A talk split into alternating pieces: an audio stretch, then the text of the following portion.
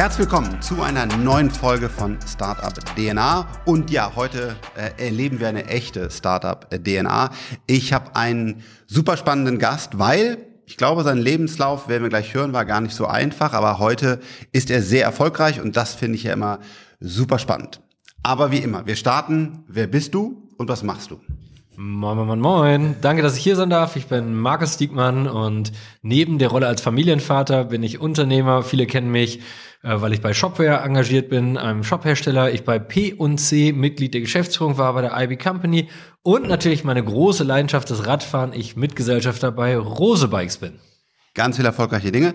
Was mich bei dir begeistert, ist dein Lebenslauf. Und ja. äh, natürlich ist das auch ein Stück weit Persönlichkeit, deswegen natürlich das, was für dich passt, aber wie weit magst du uns mitnehmen? Wo waren die Herausforderungen deiner Jugend? Du bist ja nicht irgendwie in einem Elitehaushalt und dann bei Harvard äh, studiert, sondern du hast, einen, du hast einen anderen Weg. Ja, ich meine, uns beiden verbindet ja die Realschule. Das ist ja schon mal unser erstes Du bist ein Realschüler?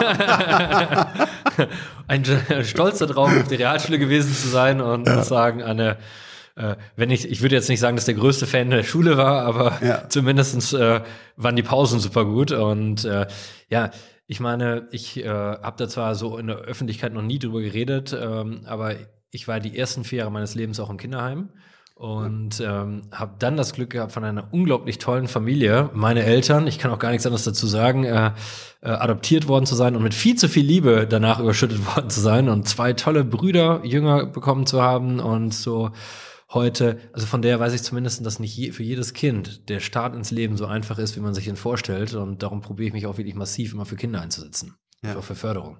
Aber lass uns da ja. mal, mal, einsteigen, weil ähm, es, es gibt ja, glaube ich, auch so, was, natürlich gibt es faktisch, wenn man aus einer guten, guten Familie, was immer das heißt, kommt, hat man eine höhere Chance, es zu schaffen. Aber ich glaube, ähm, du zeigst, es geht halt auch eben eben anders. Und nimm uns da noch mal mit, weil ja. du, du, du, du hast einen schwierigen Start gehabt und dann warst du auf der Realschule. Ja. Äh, und, und warum ist trotzdem aus dir was geworden? Also bei mir war es so, ein so ein Mensch, der heißt Martin Hubert, hier in Bonn, da durfte ich arbeiten, also als Praktikant natürlich nur, aber das hat bei mir einfach, ey, die bauen hier Computer, wie geil ist das denn? Ja. Was, war, was waren deine Momente, wo du sagst, so, äh, da hat's Klick gemacht? Ich habe das mit meiner Frau Elisa äh, mal öfter diskutiert. Sie ist ja. Bürgermeisterin von Coesfeld und damit Ach, auch ähm, und hat eigentlich auch keinen klassischen Weg und ja. hat dann im Wahlkampf mit 68 Prozent die CDU aus dem Sattel gehauen und als Parteilose. Und wir haben da öfter drüber gesprochen. In diesen vier Jahren im Kinderheim. Ich hatte tatsächlich, und ich weiß das noch, weil ich noch mehrfach mit der Betreuerin von damals sprechen durfte. Ja. Ich hatte nur einen LKW, so ein Holz-LKW mit Bauklötzen. Und wenn ich heute überlege, wie ich selber auch als Papa meine Kinder teilweise manchmal überschütte ja, ja. und ich glaube, ich bin deshalb zum Beispiel so kreativ geworden, weil ich ja immer nur mit diesem einen LKW spielen konnte. Und ich musste mir aus Bauklötzen ganze Fantasiewelten schauen. Ich musste mir vorstellen, das sind Ritter. Ich musste mir ja. vorstellen, das sind Könige, Prinzen oder äh, Handwerker oder Bauarbeiter. Und das alles aus diesem LKW. Und ich glaube, das ist eigentlich eine ganz gute Lehre für mich, wie wenig man braucht und wie kreativ man dadurch werden kann. Das zweite ist, was ich im Kinderheim, glaube ich, gelernt habe, ist, dass man sich immer flexibel auf alle Situationen einstellen muss. Und ich von der auch nie so eine Angst hatte, in neue Situationen reinzukommen. Und wenn ich dann jetzt mit Blick zum Beispiel auf die Realschule gucke, äh, da muss ich wiederum sagen, für mich war das Frontallernen noch nie etwas. Also, dass man einfach da sitzt, ja, genau. fünf Stunden im Unterricht, äh, Englisch lernen soll, wenn man gerade gar keinen Bock auf Englisch hat, sondern lieber sich mit Mathe beschäftigen möchte oder mit Deutsch oder whatever oder, oder Skateboard fahren oder Skateboard oder, fahren. Fahrrad fahren, ja. Und man sitzt einfach auf dem Stuhl und der Lehrer oder die Lehrerin reden, reden, reden, reden. Also ich finde das so uninspirierend und hatte aber immer das Glück, dass ich dabei Thomas Gottal, mit dem ich auch später, der ist heute der Frontastic Gründer, äh, weißt du, der saß neben mir und das war so ein ganz kreativer Vogel. Er hat mit 14 schon eigene Spiele-CDs geschrieben und äh, damals, wir sind jetzt heute beide 43 und der hat mich immer mit inspiriert. Der hat plötzlich Kataloge als 16-Jähriger für Arktis, das ist so ein Mail-Order.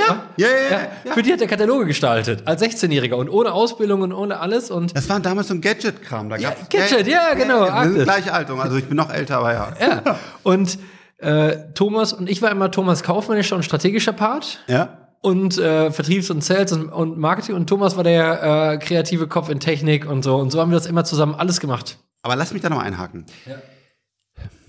Bei mir war es so, ich saß in der Schule, Frontalunterricht, ich hatte ja. einfach keinen Bock. So, natürlich war es, ist 100 Prozent mein Fehler. Ja. Trotzdem brauchte ich was, was mich begeistert hat. Ja. Und dann auf einmal war ich gar nicht mehr zu stoppen, habe ich alle Programmierbücher gelesen. Was war dein Moment? Du hast jetzt einen kreativen Freund gehabt, ne? Aber ich selbst übrigens auch schon immer dann sehr kreativ dazu, ne? Wir beide ja, dann, ja. Aber aber was aber warum bist du dann auf diese auf diesen Zug gekommen, wo du sagst, ich will anpacken, ich arbeite, ich habe Bock und sagst zum Beispiel nicht, hey, 9 to 5, äh, alles andere ist mir scheißegal, sondern bist ja heute, da kommen wir gleich noch drauf, ein starker Macher. So. Ja. Wie hat das, weißt du, wo? Ich kann das ja, ich kann das sagen, weil ähm, ich ich habe mit 16 die Wirtschaftswoche abonniert, damals äh, nicht das spannender als Wirtschaft oder so. Ist ja äh, was. und aus eigenen Stücken, nicht weil meine Eltern gesagt haben, meine Eltern ist überhaupt gar kein Unternehmerhaushalt, das ist oder Unternehmerinnenhaushalt, das ist überhaupt gar nicht die Frage, sondern alles andere sind ganz, ganz tolle, liebe Menschen, aber Sicherheitsmenschen. Ja. Und äh, immer wenn ich, wir haben mit 13 die Schülerzeitung gegründet, auch komplett selber, die haben wir auch komplett selber finanziert und so alles und selber das Geld.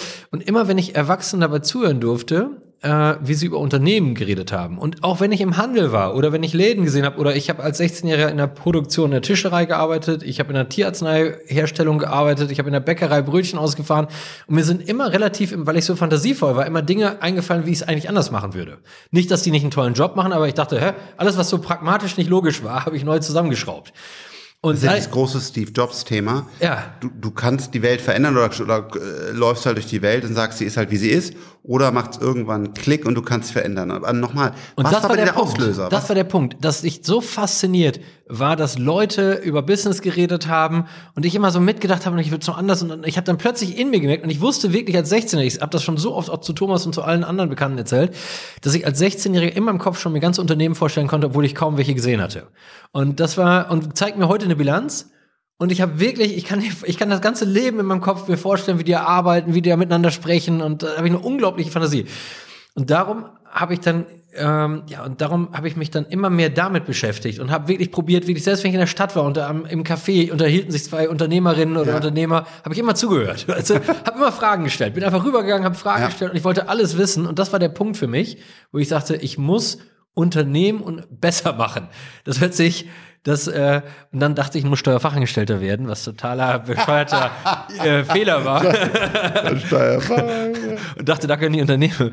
Äh, und äh, diesem Ruf bin ich wirklich gefolgt und habe das dann wirklich äh, neben dem Studium, neben der Bundeswehr, habe ich neben dem Steuerfachangestellten. Aber was hast du gemacht zuerst, richtig? Also ihr habt eine Schülerzeitung gemacht, ja. dann was war das nächste? Dann habe ich Steuerfachangestellter gelernt und toller Job für, und super wichtiger Job, aber nicht mein Job. Ja, ja. Ehrlich gesagt. Aber du hast fertig gelernt. Fertig gelernt, aber ehrlich gesagt, äh, ich gestehe es und äh, ich habe es letztens noch einem alten Arbeitskollegen gestanden. Ich bin ab mittags 15 Uhr mal eingepennt in dem Büro, wirklich jeden Tag. Das ist auch eine Lehre für mich. Motivieren wir unsere Leute nicht, setzen wir die falschen Leute auf die falschen Tätigkeiten, was übrigens unsere Schuld ist als Arbeitgeber, dann äh, schlafen die einfach mittags ein. Und was man für eine Motivation schaffen kann, wenn man das nicht macht, dann und das macht und auf sein Herz hört, äh, dann sieht man, was man schaffen kann. Das finde ich spannend. Aber okay, Steuerfach Angestellter.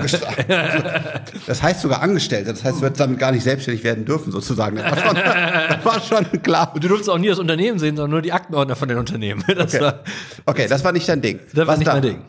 Dann äh, bin ich, äh, dann bin ich zur Bundeswehr. Ja. Wollte eigentlich Zivildienst machen, ähm, war aber zu spät ähm, und bin dann zur Bundeswehr und das war auch spannend, weil ich mich im Krankenhaus einsetzen lassen. So habe ich dann quasi ja, halber, Zivildienst halber bei der Bundeswehr ja. gemacht und habe in der Grundausbildung schon einen ganz guten Trick gemacht und bin dann erstmal zu meinen Vorgesetzten, als ich merkte, wie das so funktioniert, total hierarchisch, wie da vorne sagte einer und dachte, gestalten wir das einfach um. Und das ist auch keine Geschichte, können auch wirklich meine alten Kollegen gefragt werden. Ich bin dann zu meinen Vorgesetzten und habe gesagt, pass auf, ich verstehe das, wie das hier in Nürnberg läuft. Ihr seid alle richtig machtgeil und ihr wollt hier alle so zeigen, ihr Disziplin und ihr wartet mal 20 Minuten vor der Tür, weil ich so ein großer Typ bin. Ich aber kann eine Sache, die kannst du nicht, ich kann dir richtig Geld vom Finanzamt wiederholen. Und das mache ich für alle Vorgesetzten hier. Ich mache das aber bei euch zu Hause, aber und ich habe überhaupt kein Problem, wenn 30 Kilometer Lauf ist, ich bin sportlich, da kann ich alles mitmachen. Aber ich werde dieses ganze Affengetue hier nicht mitmachen. Ich mache das bei euch und ich sag euch, wie die Welt hier funktioniert. Und das haben die alle gemacht. Und ich habe allen wirklich vorgesetzt die Steuererklärung gemacht, habe den richtig Kohle wiedergeholt und wurde völlig in Ruhe gelassen bei der Bundeswehr und konnte für mich und meine Kollegen alles organisieren, wie wir wollen.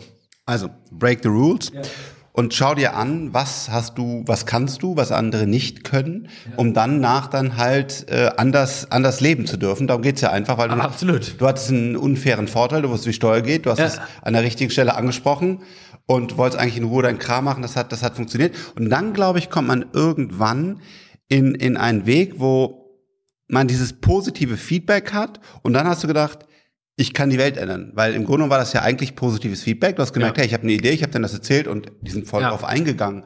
Was war dann das, das nächste Ding? Dann bin ich ja im Studium und im ja. Studium muss ich sagen, äh, gleiche Frontalbeschallungsnummer, mir keinen Spaß gemacht. Wirklich. Was hast du studiert? Äh, BWL und äh, hat mir wirklich kein ich kann nicht sagen, dass mir alles keinen Spaß gemacht hat, das stimmt auch nicht, so schwarz-weiß. Ja. Äh, hab dann auch das Vordiplom noch so durchgezogen, dann im Praxissemester bin ich dann wirklich aufgeblüht. Ja. Äh, war beim großen Anlagenbau und durfte das Controlling selber aufbauen. Also ähm, äh, weil mein Vorgesetzter krank wurde, hatte ich einfach Glück gehabt. Pech für ihn, das war natürlich kein Glück, aber Glück für mich. Und das hat mir wirklich Spaß gemacht und da habe ich auch wieder gemerkt, ich durfte es gestalten, wie ich wollte und hatte das Vertrauen meiner Vorgesetzten bekommen. Und wenn du das dann wieder machen kannst und die, die einfach vertrauen, was dann wieder für eine Motivation. Ich bin kein Abend vor 10 Uhr aus diesem Bürogebäude Weil du einfach Bock hattest. Ich hatte einfach Bock ja. und konnte es einfach gestalten. Und da, daraus habe ich gelernt, äh, krass, ich bin 22, bin super jung, darf das hier schon machen. Daraus hin bin ich von einer Sanierungsberatungsfirma, Brockstash Partner in Aarhus, abgeworben worden, weil die sagten, ey geil, wenn du das da schon machen darfst, dann hilf uns doch Mandanten zu beraten und du bist irgendwie ein kreativer Kopf. Völlig ungewöhnlich, weil du super kreativ bist und dann noch Steuern verstehst und Buchhaltung ja. verstehst. Das gibt's gar nicht so oft. Ja, und da war ich ultra jung, 23 und so und war schon. Aber hast du das Studium abgebrochen? Studium abgebrochen, habe ich gedacht, ist nichts, bin direkt in die Praxis. Hatte kurz Sorgen, also mir wird doch nichts, ja. weil äh, äh, alle auch damals zu der Zeit, komm mal 20 Jahre zurück, da haben ja. alle gesagt, wenn du ein Studium nicht hast, das wird nichts, weißt du, das wird nichts. Und da war ich plötzlich und das war, guck mal, das ist äh, 20 Jahre her. Und ich habe wirklich zwischen 8 und 10.000 äh, Euro damals schon als junger Kerl verdient. Und das war wirklich enorm und yes, das zu der Zeit. Es ist heute noch enorm. Weißt warum? Du? Warum? Weil du beraten hast und so gute Tagessätze abrechnen konntest, oder Absolut. Was? Absolut. Und äh, oh, wow. die diese äh, aber auch da, du, weil das ist auch immer eine Botschaft, die ich heute noch sende, man muss trotzdem fleißig sein. Also es funktioniert nicht äh. einfach nur äh, draußen zu sitzen, mal sechs Stunden toll irgendeinen Vortrag zu halten. Ja. Äh, weil viele stellen sich das Beraterleben so vor, du darfst immer nur die tollen Sachen sagen. Du musst ja erstmal gut zuhören, musst erstmal verstehen und dann kannst du die guten Sachen verändern und das mit Voll, Volldampf. Ja, und daraus, daraus habe ich mich dann selbstständig gemacht. Wieder mit dem Thomas. Also danach haben wir gedacht. Wie hieß das oder was war dann quasi der Werbeagentur ja? für, für ihr Digitales. Okay. Und äh, ihr habt eine Werbeagentur für Digitales gemacht, das heißt damals schon Webseiten? Ja. Okay. Sogar die ersten kleinen Shops für äh, mit Stefan Hamann, der schon selbstständig mit Shopware war. Wir saßen alle in einem Gebäude, aber Shopware war eine Ein-Mann-Personenfirma. Ja. Dann ähm, Thomas und ich.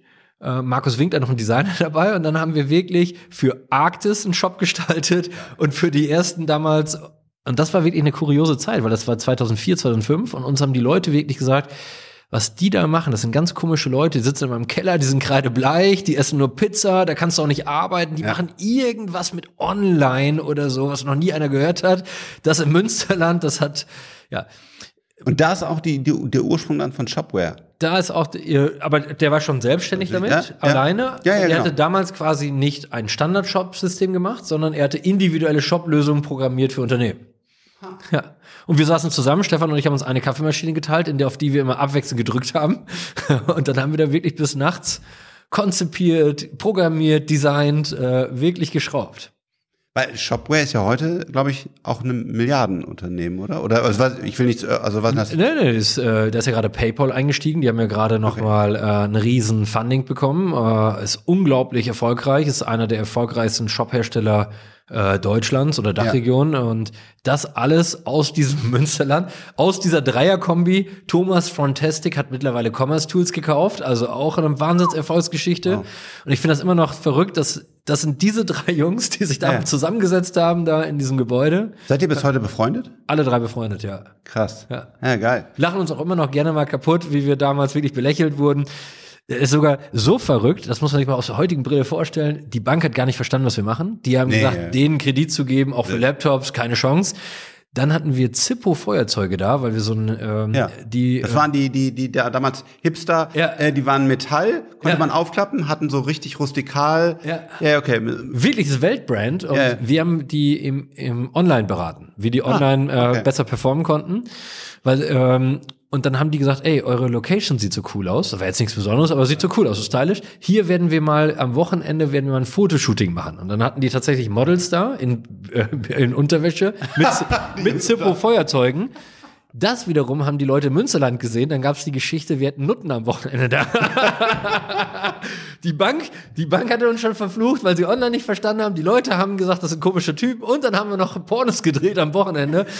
Das war, du kannst dir vorstellen, das hat einen natürlich als Gründer oder Gründerin, wie das jeder verstehen, das hat einen total geärgert. Weißt du, wenn die Leute dann nicht an dich glauben, du gibst Vollgas, du willst ja. das alles machen und äh, Leute glauben dir nicht. Okay, das heißt, ihr habt eine Agentur gegründet, äh, digital kam er dann langsam, Aufträge gab es genug, auch wenn noch kein Umsatz da war, weil äh, ich glaube, am Anfang bei E-Commerce muss man auch fairerweise sagen, noch viel, wir waren begeistert, aber ja. war nicht wie heute, dass da äh, 100 Millionen Umsatz generiert wurden, sondern es war auch frühe, frühe Zeit.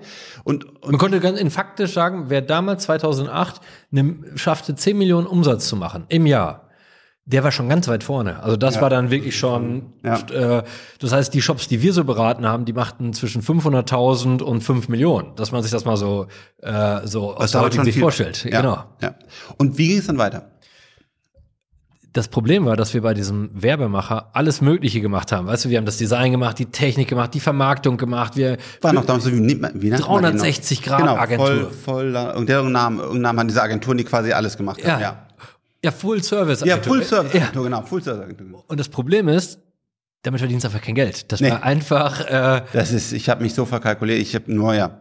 So und das haben wir dann hatten wir viel Spaß.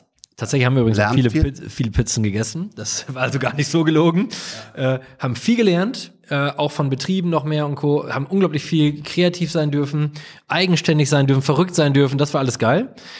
Ähm, haben dann aber 2009 die Mandanten verkauft an eine andere Werbeagentur, haben aber kein großes Geld bekommen, 250.000 Euro. Und diese 250.000 Euro haben wir in Shopmacher investiert, unsere zweite Firma, die dann zu 100% spezialisiert war, nur noch auf Strategie, E-Commerce-Strategien, E-Commerce-Design und E-Commerce-Technologie. Und aus der ganzen Vermarktung und Marketing und alles rausgehalten, wir haben die Shops gebaut und konzipiert alles exklusiv auf Shopware oder habt ihr auch dann Shopify, ihr habt alles gemacht? Alles Shopify, gemacht. wie hieß die noch, Magento?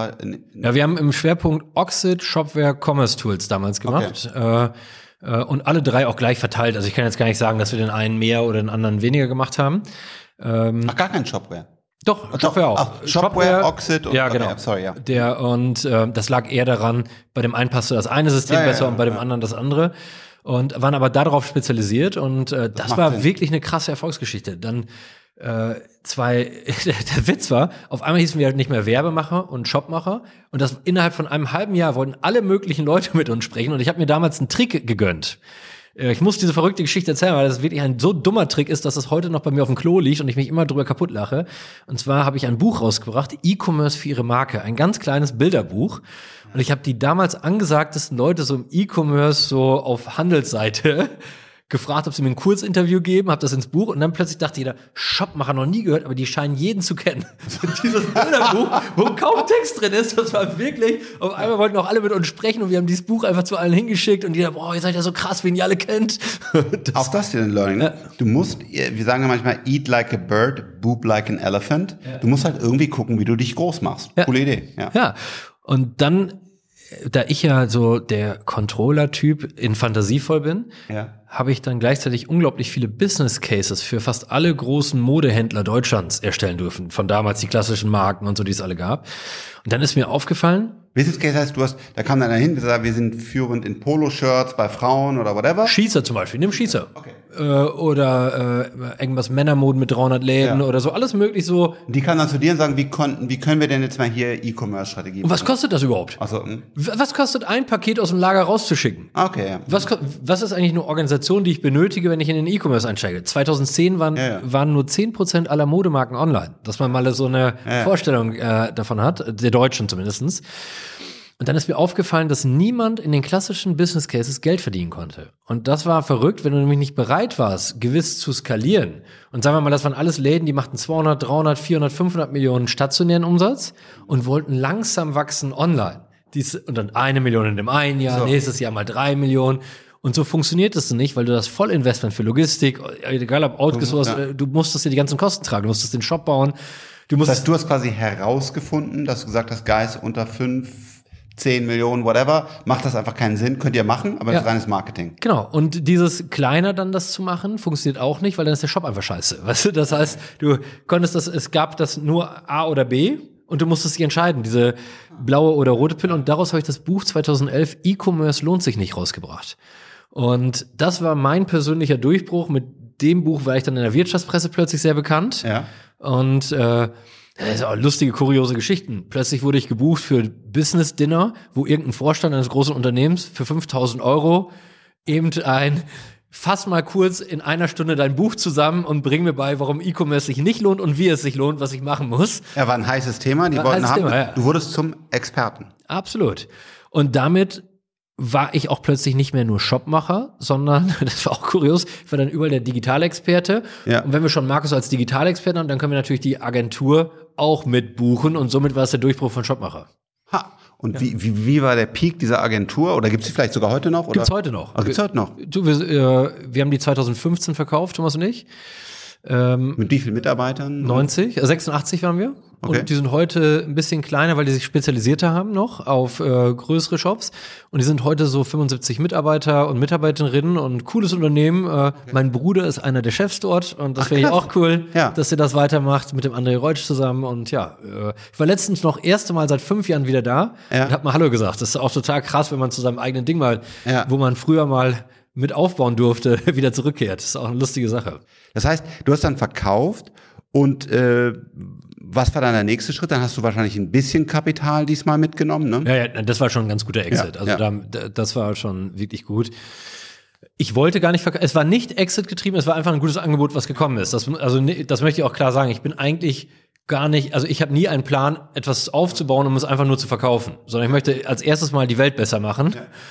Ja. Äh, ja, und dann wollte ich ein halbes Jahr mir eine Auszeit nehmen und wollte mir überlegen, was mache ich denn jetzt nach so vielen Jahren Selbstständigkeit und äh, was ist mein Plan und was will ich als nächstes machen? Und dann rief mich einer der Shopmacher-Kunden an, nämlich Beta Bett. Dazu gehörte in Deutschland damals Matratzen Concord, das ist Europas größte Bettmatratzkette. Ja. Komm du bei uns in die Holding, komm du bei uns in die Geschäftsleitung, werd bei uns der Digitalchef, mach, äh, werd der Omnichannel-Chef und äh, überleg dir dabei, mach das als Interimsmanager für zwei Jahre und überleg dir dann dabei, was du machen möchtest. Dann habe ich gesagt, du, ich bin nicht so ein Typ, der Vollzeit irgendwo anfangen möchte. Ich bin auch so ein Freigeist. Ja. Und dann sagt er, das ist überhaupt kein Problem. Das machst du an drei Tagen die Woche und den Rest kannst du machen, was du willst. Aber in deiner Power, weil alle schon wussten, der Markus, ja. der hat immer Power.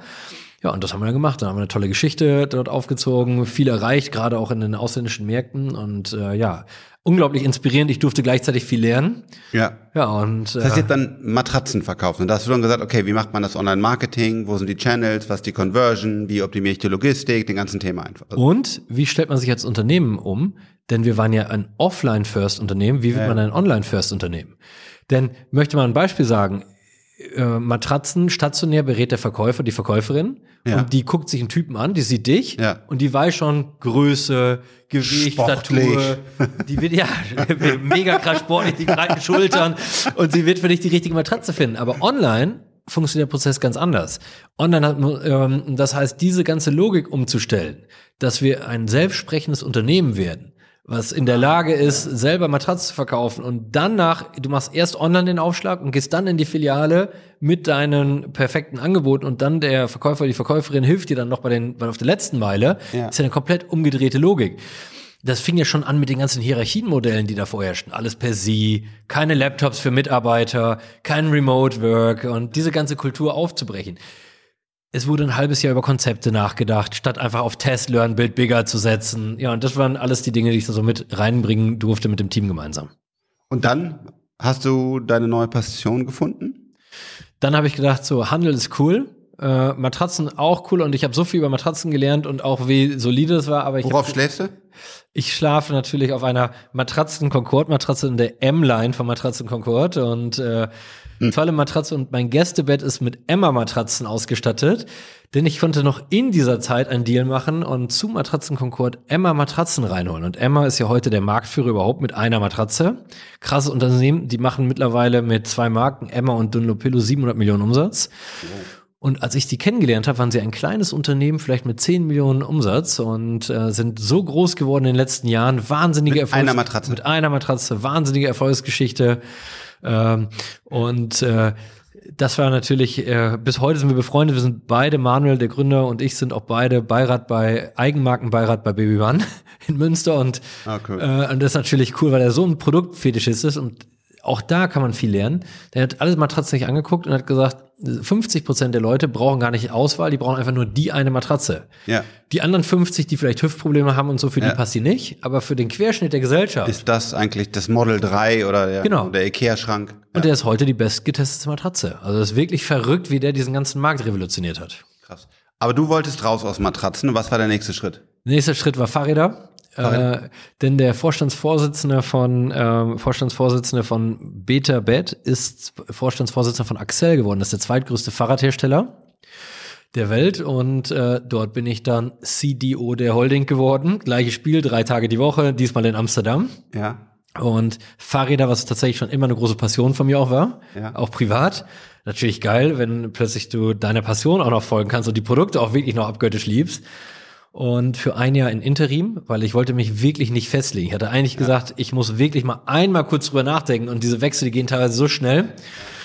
Und äh, ja, Markus, wir sind Hersteller und jetzt musst du für uns ein Modell aufbauen, wie wir digital first werden, gemeinsam mit dem Handel. Und dann habe ich gedacht, hm, da ich ja pragmatisch bin, wir kaufen einfach Rose-Bikes in Deutschland und ähm, wenn wir Rose-Bikes kaufen, die damals schon so 80 Millionen Euro Umsatz gemacht haben online, dann docken wir da den ganzen Handel an. Dort haben wir ein Online-First-Unternehmen, die sind von der Kultur eingestellt, bringen da unsere Brands drauf und machen da innerhalb zwei Jahren eine Story auf 200 Millionen. So. Alle feiern das. Ich habe gar nicht zu viel Arbeit, pragmatisch gedacht, ja. äh, bring meinen Drive rein, ein bisschen Kreativität, geiles Team und wir rocken das. Wusste nur nicht, dass so Münsterländer einfach solche solche Dickköpfe teilweise sind und sich einfach nicht verkaufen lassen wollen, sondern lieber Dinge selber groß machen.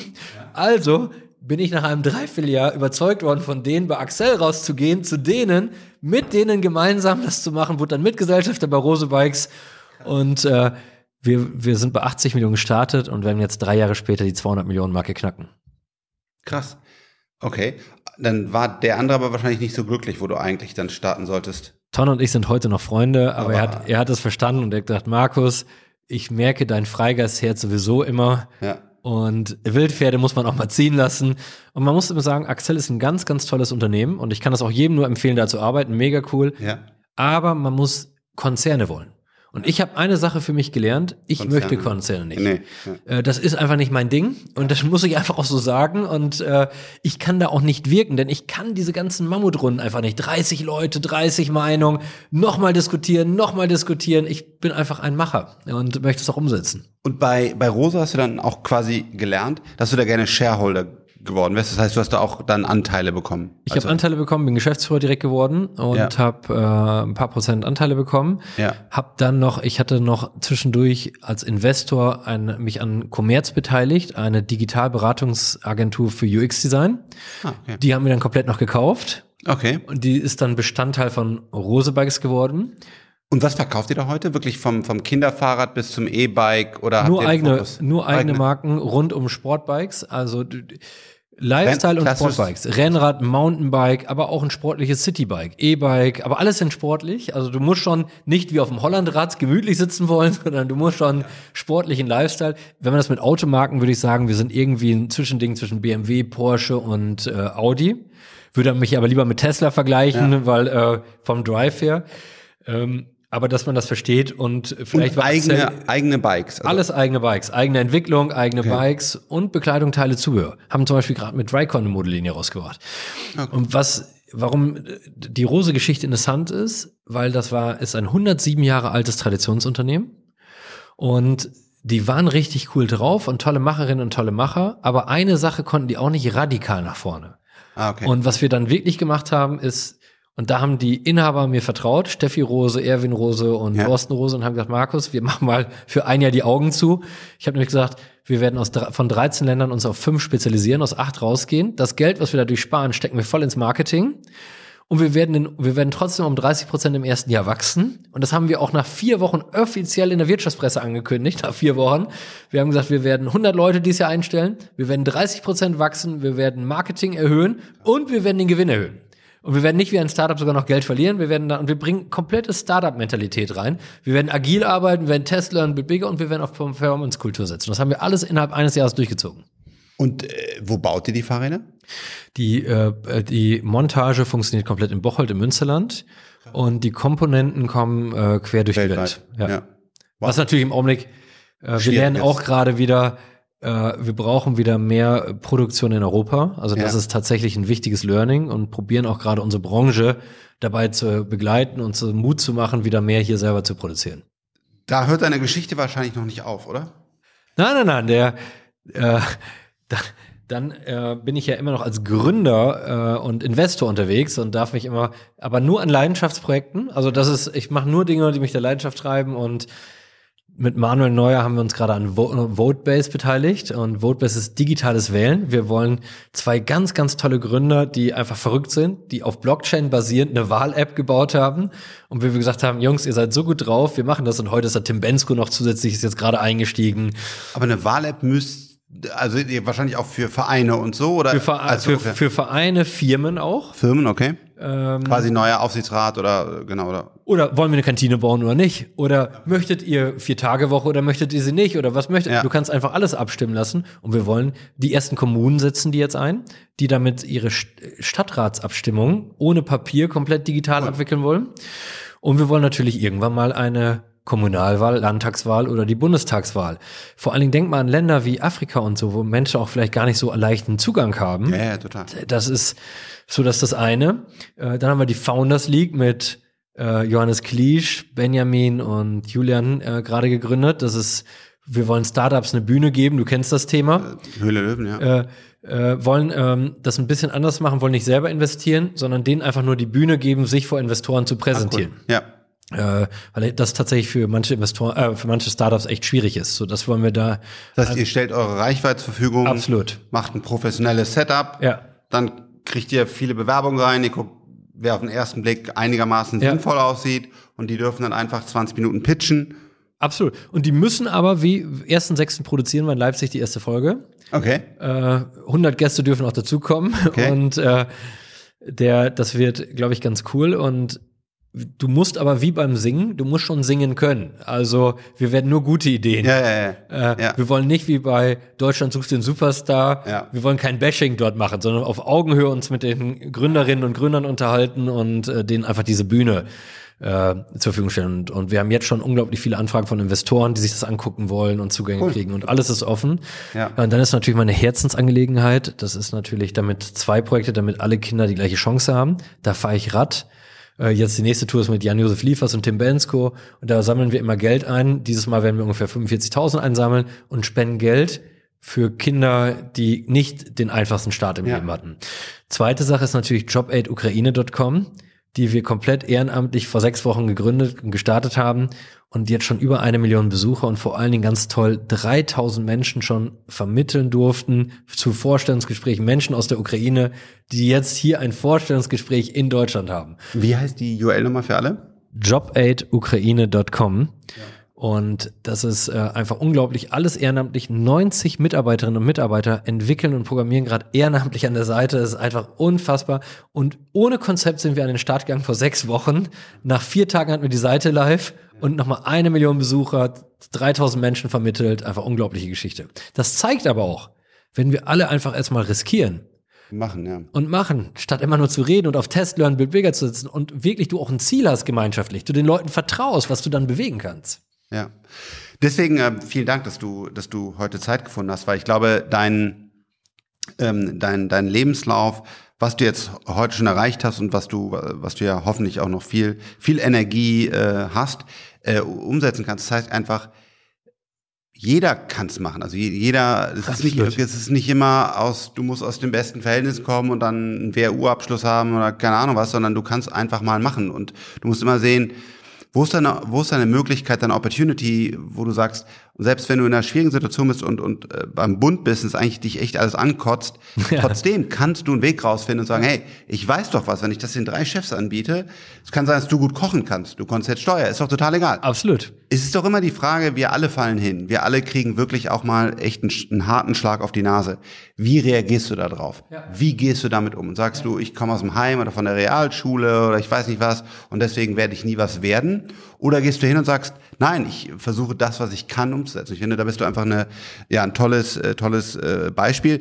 Ähm, wo kann man dir auf Social Media folgen? Äh, LinkedIn bin ich vor allen Dingen sehr aktiv unter Markus Diekmann. Ja. Ich bin auch bei Insta oder Mai ehrlich gesagt nicht so viel, sondern LinkedIn ist meine. Dort probier, wir probieren auch immer authentisch, öffentlich alles zu machen und zu teilen, was uns bewegt und was ja. wir anstellen, haben da auch keine Geheimnisse.